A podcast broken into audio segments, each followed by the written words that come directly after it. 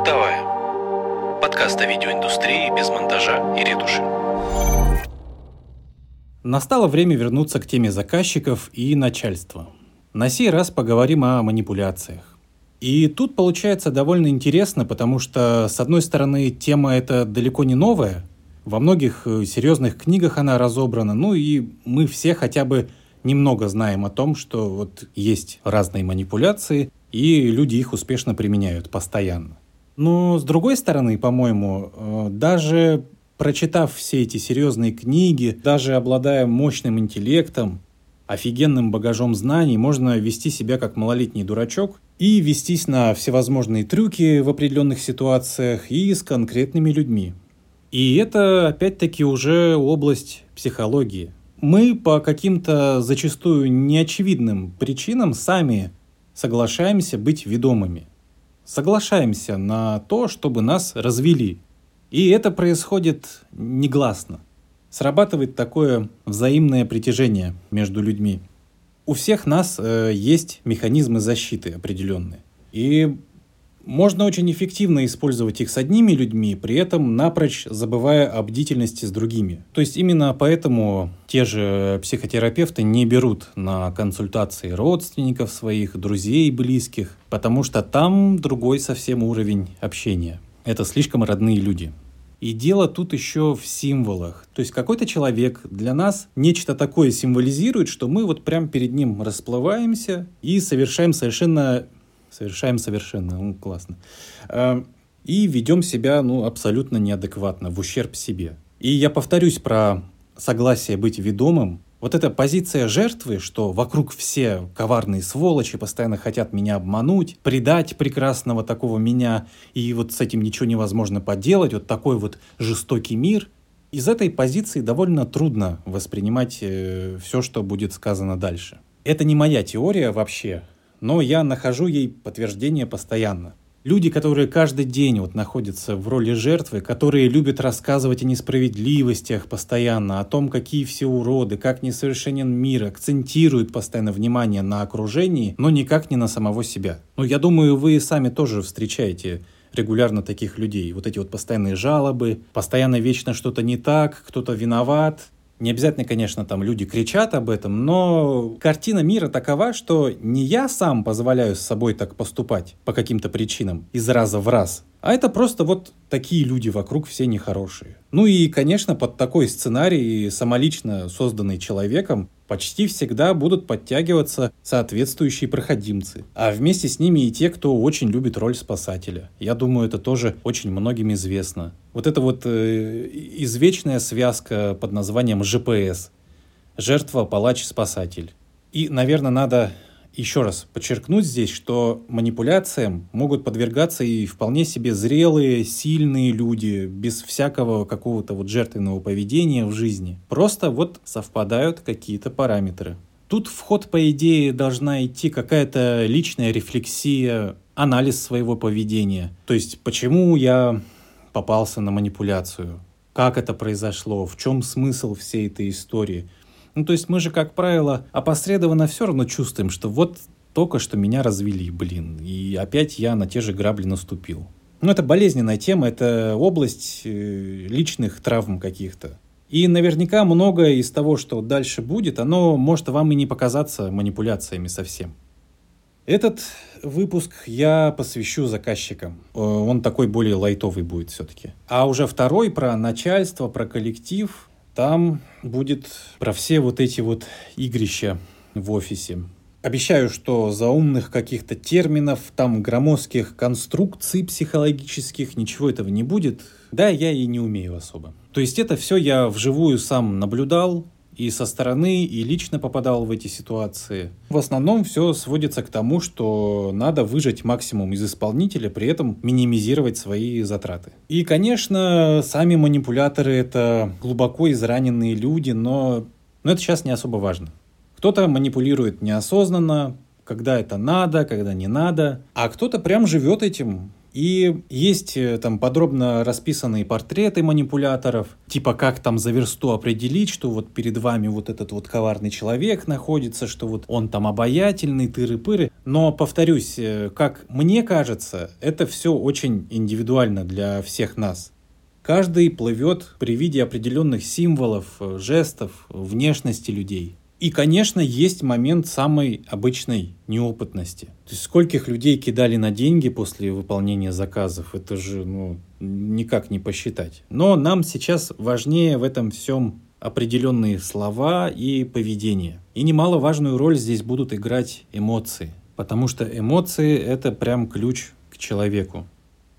Итак, номер один – это вот разные попытки заказчика сформировать дружеские отношения с исполнителем, даже какие-то типа братские там. И оно все так может постепенно начинаться. Можно упустить вообще этот момент, и потом уже начинается понебратство какое-то. То есть это вполне конкретное себе нарушение границ, и начинаются попытки продавить какие-то задачи новые, не оплачивая их при этом. Ну, вы же друзья, да, как бы. Отсутствие границ открывает разные нехорошие возможности. Диктовать условия какие-то, занижать смету, засыпать правками, унижать вообще. Ну, то есть там все очень непредсказуемо может складываться. И особенно здесь деньги играют важную роль, потому что, ну, а зачем тебе там вовремя платить, допустим? Мы же с тобой кореша, я ж тебе не обману, правда? Ну, то есть начинаются попытки вызвать чувство вины, что вот ты такой меркантильный, а я думал, мы с тобой друзья. Да никакие вы не друзья были изначально.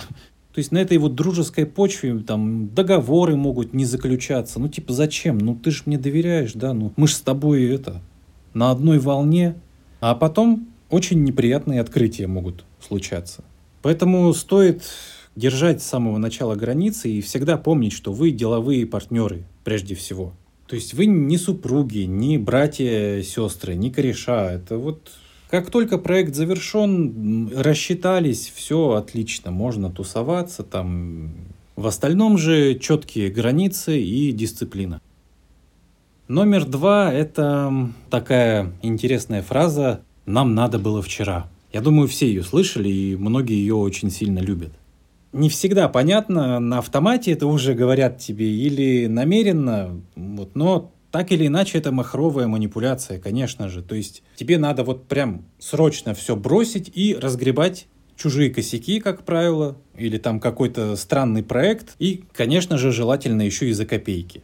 Ну и логично предположить, что раз оно нужно было вчера, то и сегодня может подождать вполне. И вот эти все попытки чужой головняк на кого-то скинуть нужно пресекать. Если прогнуться, это тоже вот открывает новые пути для разных других манипуляций. Ну, хотелось бы добиться нормального ответа. Нужны конкретные даты, время какое-то. И многим заказчикам вот просто необходимо разъяснять, что определенная работа требует энного количества времени. И если вместо нормального ответа начинается что-то невнятное или даже агрессия, то стоит крепко задуматься, надо ли вообще туда вписываться. Вообще, если вот опять же давят на эмоции, что вот надо срочно, срочно, это вот очередная разводка. Это вот очень перекликается с темой страха потерять проект. Вот это вот желание всем угодить постоянно, оно по итогу заканчивается ненавистью к своему ремеслу и в целом такой изможденностью. Номер три – это угадайки. Например, вот интересный такой вопрос. Вам самим нравится то, что вы сделали? Очень вот он так эмоционально окрашен. Какая-то такая попытка выбить из колеи, вызвать чувство вины, что вот ты что-то неправильно сделал, а что тебе не говорят при этом. То есть вот вызвать чувство неполноценности какой-то. Тут э, заказчик выбирает какую-то немотивированную агрессию вместо нормальной критики вместо списка правок просто, что вот вы знаете, нам вот не нравится вот это и вот это. Мы вот здесь вот не поняли, что вы хотели сказать. Вот там вот у вас там какая-то странная склейка, какая-то конкретика должна быть. И тут снова получается, если прогнуться, начать как-то оправдываться, это уже такая скользкая дорожка. Прям вот необходимо добиться нормальных ответов вместо вот этой агрессии и обвинений каких-то. Да и вообще, да, нравится, нравится то, что я сделал. Я вот вписался в эту работу, я сделал как мог. Ну, мы не будем сейчас брать ситуации, когда действительно сделана халтура, прям так на отвали. Да, можно быть до конца в себе не уверенным. Но что с того-то? Работа уже ведется, да? Работа уже какая-то проделана, определенная ответственность взята, Просто дело в том, что подобного рода вопросы, интонации, они уводят куда-то в детско-родительские отношения совсем. Вот словно заказчик такая сердитая мама, которая ругает ребенка. И в рабочих отношениях это просто недопустимо. Нужен нормальный диалог на равных, а не вот эти вот претензии непонятные, и вот эти вот игры в угадайку, что вот мне что-то не нравится, но угадать должен ты. Ты ж эксперт, чё? Не, не пойдет так. Что именно вам не нравится? Напишите письменно, пожалуйста. Тут, конечно, важно понимать, было ли нормальным вообще вот э, самое первое общение перед началом работы. Было ли хоть какое-то понимание друг друга? Потому что если неадекват начинается уже с первых там, секунд общения, это уже вопрос. Надо ли дальше что-то делать вместе? В общем, тут, конечно, ситуация сложнее, чем предыдущие, потому что, ну, проект уже начался, и вариант просто съехать, ну, ну как-то это сомнительно. И если такое случается часто, то очень важно понять, почему такие вот люди притягиваются именно к тебе, неадекватные истерички. А и опять-таки здесь вот нарушение границ идет очень жесткое. Вот эти все попытки выйти за рамки работы, бесконечные правки, то есть ты высылаешь, высылаешь, им все не нравится, не нравится, и нет вот диалога. То есть высылаешь, нет, не подходит. Добавьте больше кадров красоты. Какие-то такие вот очень размытые формулировки, вот, и, и агрессия, недовольство постоянное. Ну, вдруг прокатит, да, вот так вот накидать еще и еще, то есть там заплатили столько-то, а работа сделана, офигеть, еще на три сметы. И, конечно, это все решается договором. В договоре все четко прописано, что это будет, что это там за ролик условно, какое количество допустимых правок э, может быть ну, без дополнительной оплаты. И все в таком вот духе. Документировать переписку максимально.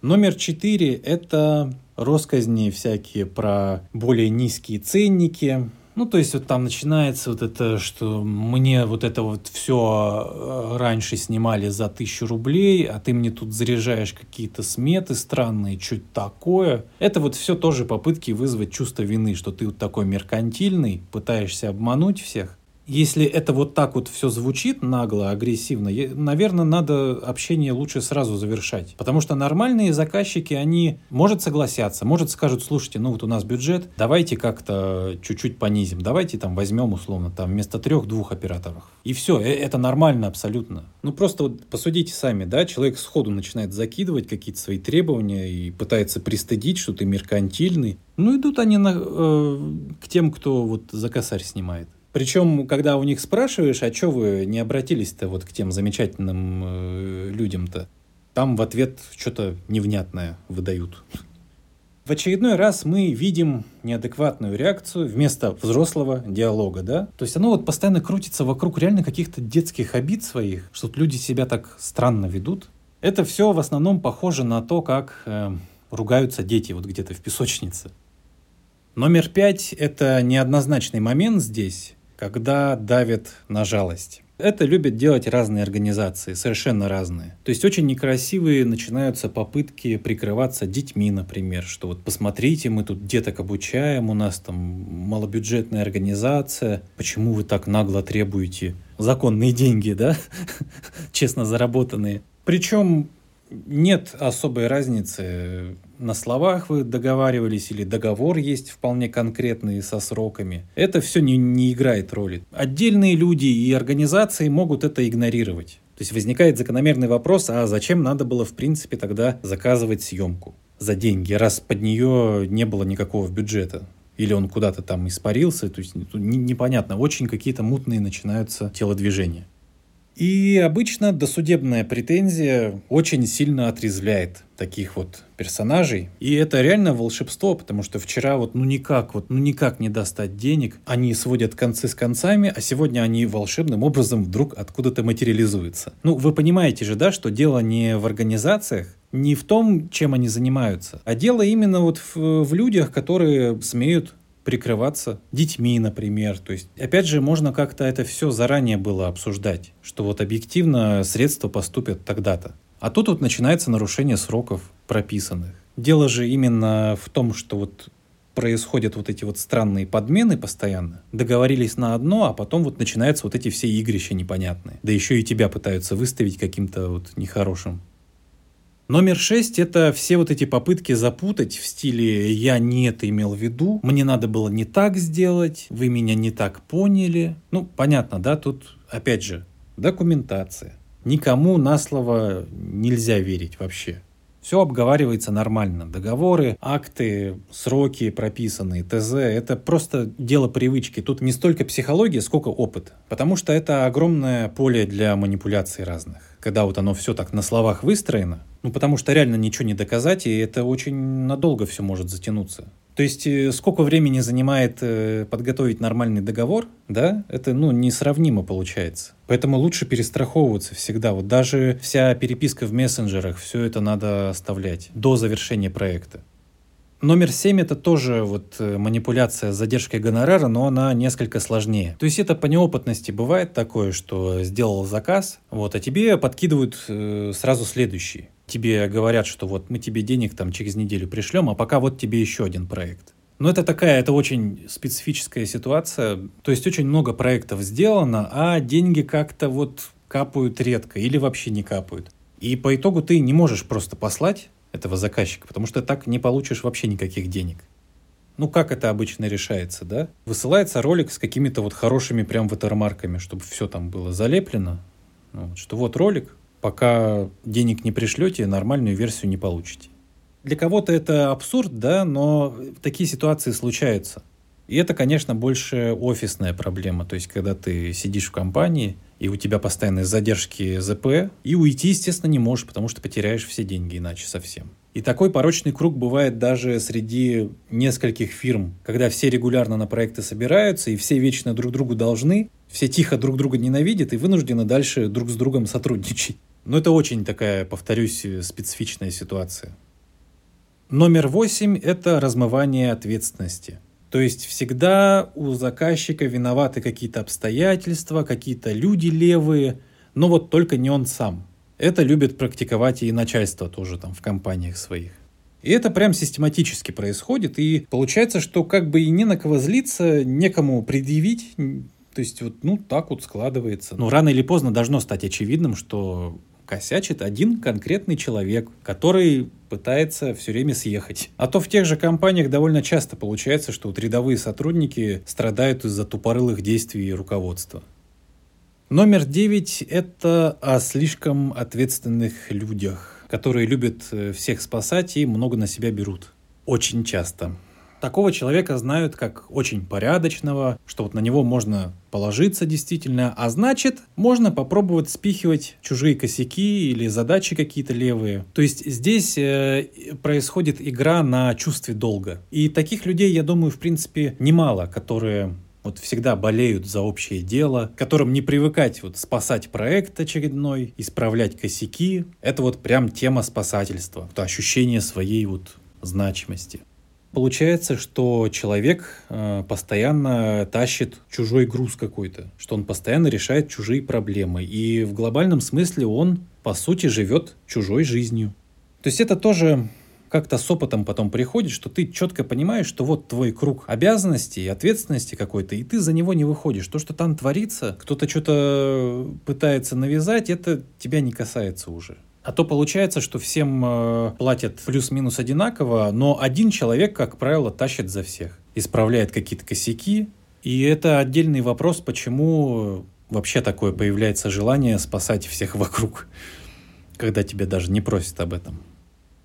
Номер 10 это скорее такая комплексная история, она отчасти присутствует в некоторых вот предыдущих пунктах. Это когда манипулятор надевает личину родителя. И дальше это уже принимает разные формы. Либо это попытки отчитывать, постоянно доминировать над окружающими, как если бы они и впрямь были непослушными детьми. Либо изображать заботу, нарочито вот так нежно изъясняться, вот мой хороший, задачечку тебе на вечерочек подкину, сделай, пожалуйста. А кто это у нас тут такой трудолюбивый? Вот тебе пирожочек, молодец.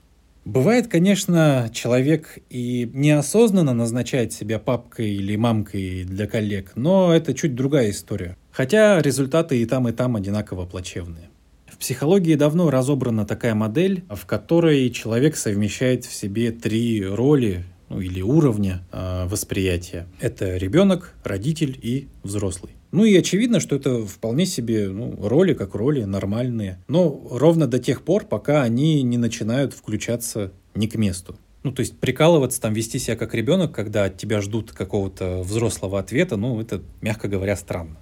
Ну и вот представьте, у человека всегда были плохие отношения с матерью или с отцом, а тут на горизонте вдруг появляется кто-то, кто вдруг дает почувствовать, каково это быть любимым, желанным, когда тебя хвалят и вот все в таком духе. Люди неосознанно так вот притягиваются друг к другу, женятся даже. И после нескольких лет там, брака, ну, условно, мужчина понимает, что он женился на матери на самом деле. Что вот женщина, с которой он сошелся, она копия его матери абсолютная. И что он отрабатывает с ней все те же ситуации, которые были у него в детстве. Ну и какие просторы это открывает для того, чтобы рулить человеком, как вздумается, это даже страшно представить. И обратите внимание, да, снова вот все выстроено вокруг эмоций. Вот очень многое. И, кстати, в кино, на телевидении тоже часто применяется вот этот метод. И далеко не всегда с добрыми намерениями. Через ту же жалость кому-то, чему-то можно привести зрителя к очень неоднозначным идеям и выводам. То есть, как только кто-то начинает давить на эмоции, значит дальше будут разводить. Ну вот такие вот пункты получились. Это все лайтовая версия того, что происходит в коллективе и отношениях с начальством. Там просто сильнее сцепка, конечно же. И уйти не так просто, и финансовая составляющая намного жестче. Все это я обязательно разберу в следующем отдельном выпуске. И все это выводит опять э, нас к теме самопознания э, личности нашей, скажем так. То есть это все о понимании того, что такие люди, они не просто так появляются в твоей жизни. И если брать вот эту тему манипуляторов, то они встречаются определенным людям, у которых есть своеобразная брешь, одна или несколько. И в эту брешь манипуляторы начинают бить, осознанно или нет. Это может быть чувство неполноценности, чувство вины, которое вообще объективно может быть ложным, кстати. Это может быть желание быть хорошим в чьих-то глазах. То есть, опять же, ответы каждый ищет сам в этом всем. В чем корень такого вот поведения? Человека можно дергать за разные ниточки, ровно до тех пор, пока он не признает наличие этих самых ниточек. И особенно то, как они разрушают его жизнь. Во фрилансе это может не так ярко выражено, потому что у тебя есть своеобразная степень свободы. Другой вопрос, что люди будут попадаться, скорее всего, одни и те же. И, как правило, если человек долго не меняется, ситуаций каких-то неприятных становится все больше, и это может закончиться каким-то взрывом. И обычно через такие взрывы и происходят какие-то вот настоящие изменения внутренние. То есть очень часто бывает так, что через какую-то критическую точку проходит человек, через какой-то жесткий кризис в отношениях, там, на работе и еще в чем-то. И вот только вот пройдя этот кризис, он действительно на какой-то другой уровень выходит. Как говорил Карл Густав Юнг, подлинные изменения происходят с человеком, когда он по-настоящему загнан в угол, когда уже надо действительно что-то менять. Но с другой стороны, мне кажется, с течением времени меняется ощущение себя и появляется какой-то определенный скилл, когда ты чувствуешь себя, когда ты ощущаешь себя как-то более ясно, налаженная связь с собой. И получается какие-то вещи отслеживать быстрее, быстрее, чем начнется ну, какой-то кризис. Ну и также с манипуляциями, то есть по мере развития личности вырабатывается какое-то чутье. Тема такая, конечно, острая, но все же хочется пожелать нам всем не закрываться от людей и от мира, продолжать доверять людям, но, конечно же, не забывать проверять. Спасибо за ваше внимание. До новых встреч на пультовой. Пультовая. И смех, и слезы, и монтаж.